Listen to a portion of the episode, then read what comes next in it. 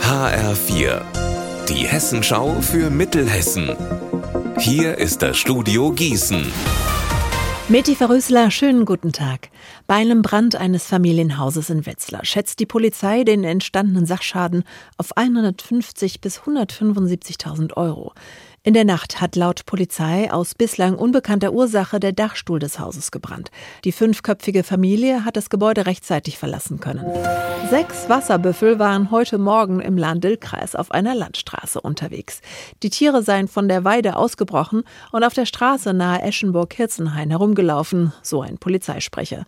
Zeugen haben die Polizei alarmiert und die hat dann wiederum den Eigentümer der Wasserbüffel verständigt. Der hat die Tiere wieder eingefangen und auf die Weide zurückgetrieben. Verletzt Verletzt wurde bei dem tierischen Ausflug zum Glück niemand. Die Stadt Hadamar im Kreis Limburg-Weilburg wird im kommenden Jahr 700 Jahre alt und das wird natürlich gefeiert. Aber nicht an einem Wochenende, sondern mit einem ganzen Festjahr. Heute hat die Stadt das Programm vorgestellt. Los geht's im Januar mit der feierlichen Eröffnung, dann kommt im Frühjahr eine große Landwirtschaftsausstellung mit Kettensägenkünstlern und vielem mehr. Es gibt Ausstellungen und Feiern und im Juli eine große Festwoche mit vielen Konzerten. Der erste Top Act ist heute vorgestellt worden und es ist Dieter Bohlen. Die Tickets dafür sind ab heute zu kaufen.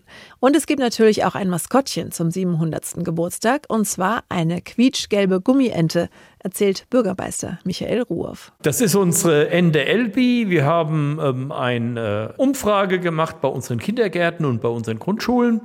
Und ähm, von denen kam die Idee äh, mit der ähm, Ente.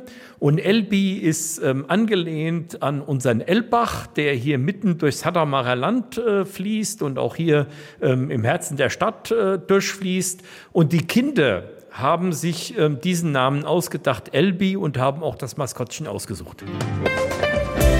Unser Wetter in Mittelhessen. Schauer und Gewitter, so das Programm für den heutigen Nachmittag und den heutigen Abend. Der Spätsommer macht also eine Pause, gibt sich dem Herbst aber noch nicht ganz geschlagen. Die Temperaturen heute bei 21 Grad in Herborn und 23 in Wolfersheim. Morgen bleibt es trocken, aber wolkig und es wird ein wenig kühler, bevor dann die letzten Sommertage Anlaufen nehmen.